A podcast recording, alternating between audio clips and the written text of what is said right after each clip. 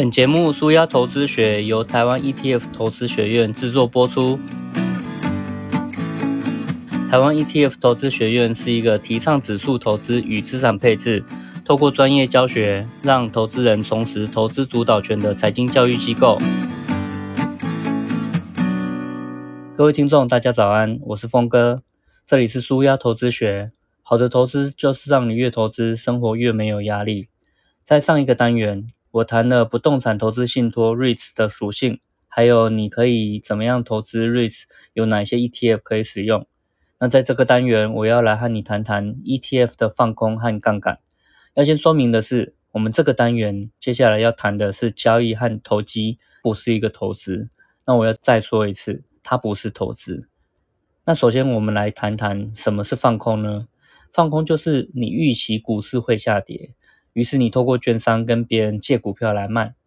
等股市真的下跌了，你再用低价买回这张股票还给别人，因为你卖掉的价格是比较高的，那买回的价格比较低，所以你就可以赚到中间的价差。这个行为就叫放空。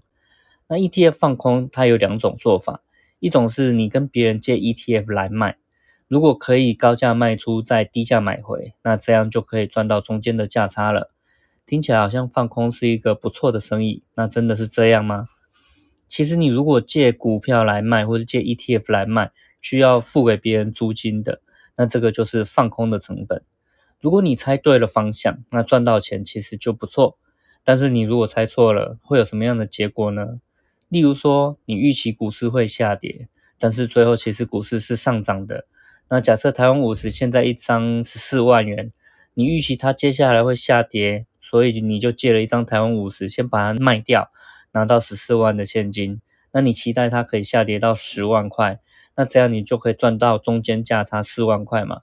结果台湾五十不跌反涨，涨到了十五万。那为了要把你借来的这张台湾五十还给别人，你还要倒贴一万块，用十五万去把台湾五十买回来。所以你不仅赔掉了一万块，你还要付给别人这张台湾五十的租金，那这不是很不划算吗？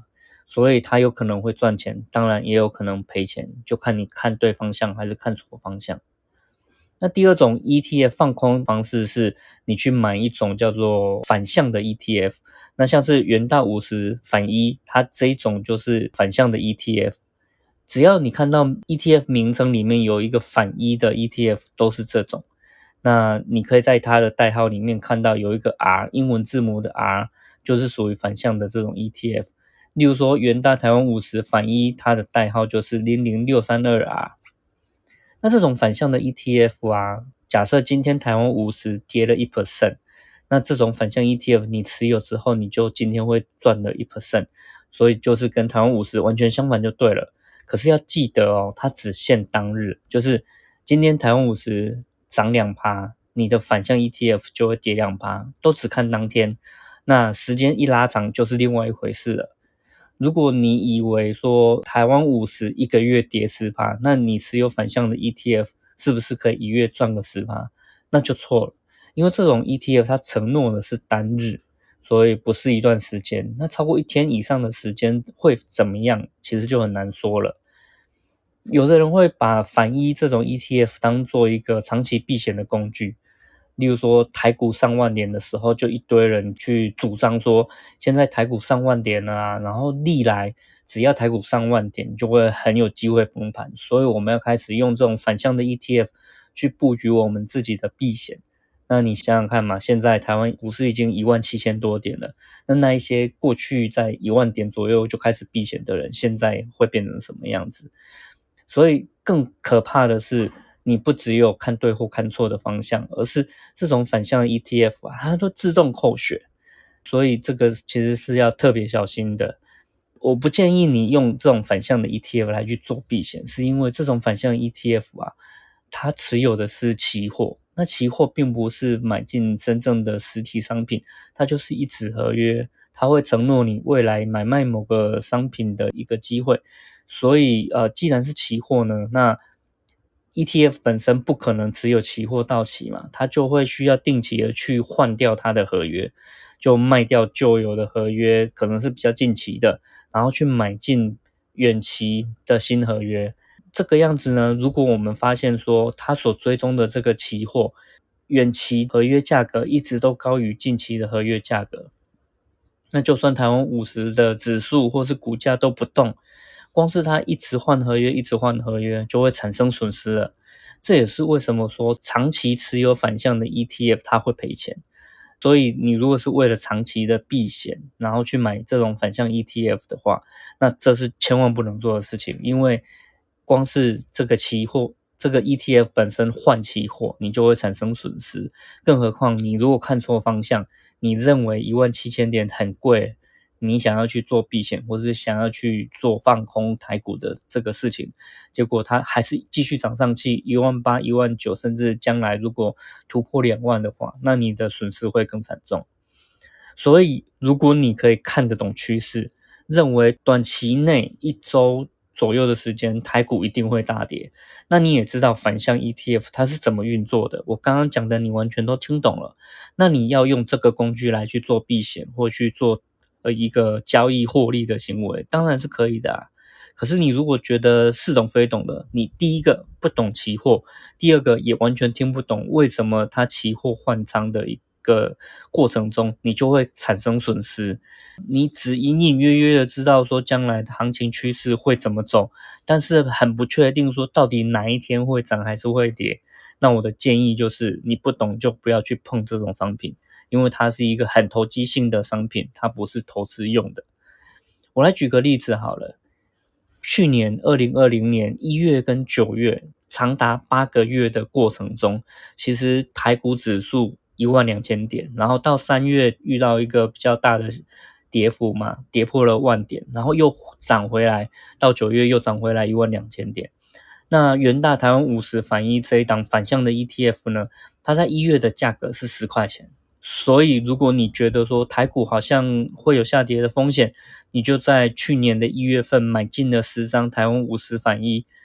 你手上持有台湾五十嘛，所以你希望透过这个反向的 ETF 来去做避险。那这十张呢，你一路就放了八个月，台股虽然有下跌，你也赚到钱了，结果它又涨回来一万两千点，那你的反向 ETF 会变成什么样呢？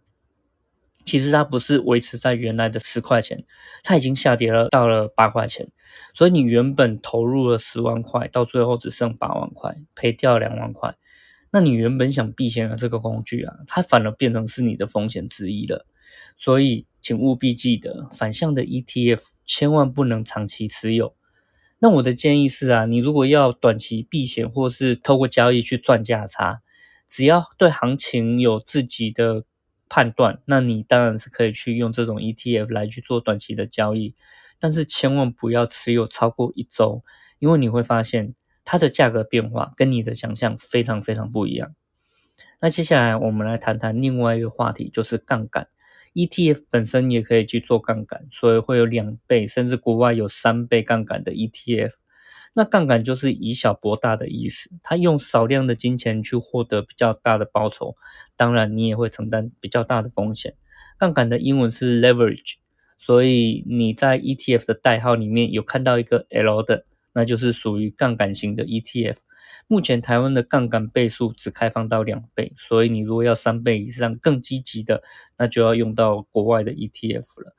例如说，元大台湾正二，它的代号就是零零六三一 L。那这个正二的意思呢，就是两倍杠杆。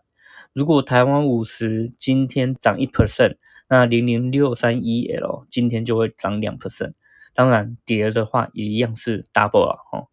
那我用房地产来比喻好了，因为房地产开杠杆的例子大家应该会比较熟悉一点。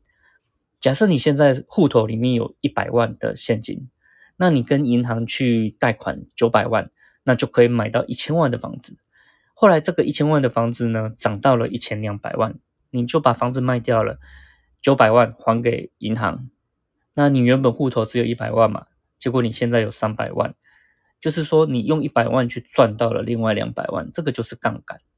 OK，所以一千万的交易，你其实只出了一百万，等于说你的杠杆倍数是十倍啊。那后来房价涨了二十 percent，但是你的获利会变成十倍之多，达到两百 percent，这就是开杠杆的一种做法。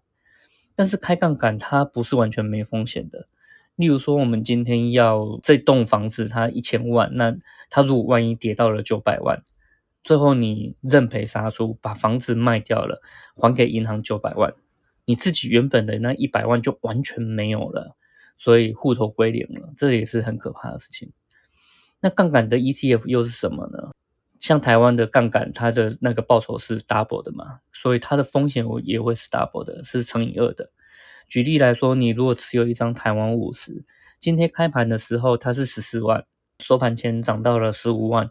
你就赚到了一万块，大概是七点一四 percent 左右。那如果你觉得说只赚七 percent 不过瘾，想要透过台湾五十正二这档 ETF 来赚两倍的报酬，那这个叫做开杠杆。那也就是说，台湾五十是从十四万涨到十五万，买台湾五十正二的人呢，他赚到的不会是只有七点一四 percent，而是十四点二八 percent，所以就赚更多啦。那当然，如果是赔的话，就会赔更多。要注意的是，ETF 的杠杆跟买房的杠杆是有一点不一样的。买房子你可以自己决定要放几个月或几年才把它卖掉，你只要中间贷款都可以持续还得出来就可以了。可是 ETF 它的杠杆，它只算当天的报酬。如果你以为说这个月整个月买了台湾五十正二，那到下个月如果涨十八，你就会有二十 percent 的报酬，那完全的误解了。OK，所以杠杆跟反向的报酬都是以当日为单位来去做计算的。如果跨日的话，行情的变化方向一致，它会就会是复利来计算，所以是更可怕的。如果指数今天涨五趴，那杠杆两倍的它的 ETF 就会是涨十趴。那如果指数明天继续再涨五趴，杠杆两倍的资产会是涨二十趴吗？其实不是哦，因为它会是复利计算的。昨天涨的，今天会继续涨上去，它就是一个复利的一个过程。所以你的资产上涨不会只有二十趴，而是会达到二十一趴，比你想象中还要更多。那这个当然是很顺利了，就是行情的走势一致。如果你买了杠杆型的 ETF，结果它是在一个盘整状态，今天涨，明天跌，后天又涨，然后这样一涨一跌，一涨一跌，在这个数学很复杂的计算下，你就完全无法去预测报酬会怎么样了，它也不会有一个复利效果。所以你可能发现说，哎，指数到最后涨了三 percent，你应该要获得六 percent 啊，结果。你不但没有获得六 percent，你的报酬率反而变成负的两 percent。哎，明明不是说杠杆两倍吗？对，可是他只承诺你当日，OK，所以你经过一段长的时间，它的报酬跟指数本身的报酬就会有偏差了。所以不管是反向或是杠杆的 ETF，不要持有超过一个礼拜，那更不要在自己不确定走势的一个情况下使用。如果你发现自己预测错了，你也要马上离场。OK，那这个单元差不多就已经聊到尾声了。不知道你是越听越兴奋，还是越听越朦胧呢？想要提醒你的是，如果你追求的是一个长期而不是单日的报酬的话，那你其实根本不应该去使用这种杠杆跟反向型的 ETF，因为它是一个投机，它不是投资的工具。那如果你听完这个单元还是似懂非懂也没有关系，很简单，我下一个结论：杠杆跟反向的 ETF 不要去碰就对了，因为对你来讲，你就是不懂这个东西嘛。跟杠杆跟反向的 ETF 保持距离，其实是可以帮你避开很多不必要的损失。这种类型的 ETF，它有很多的投资人其实在上面有受创。的一些经验，那大家也可以在网络上或者在论坛上面去看一下。其实这种东西，因为太多人不懂它的原理，也不懂它的表现，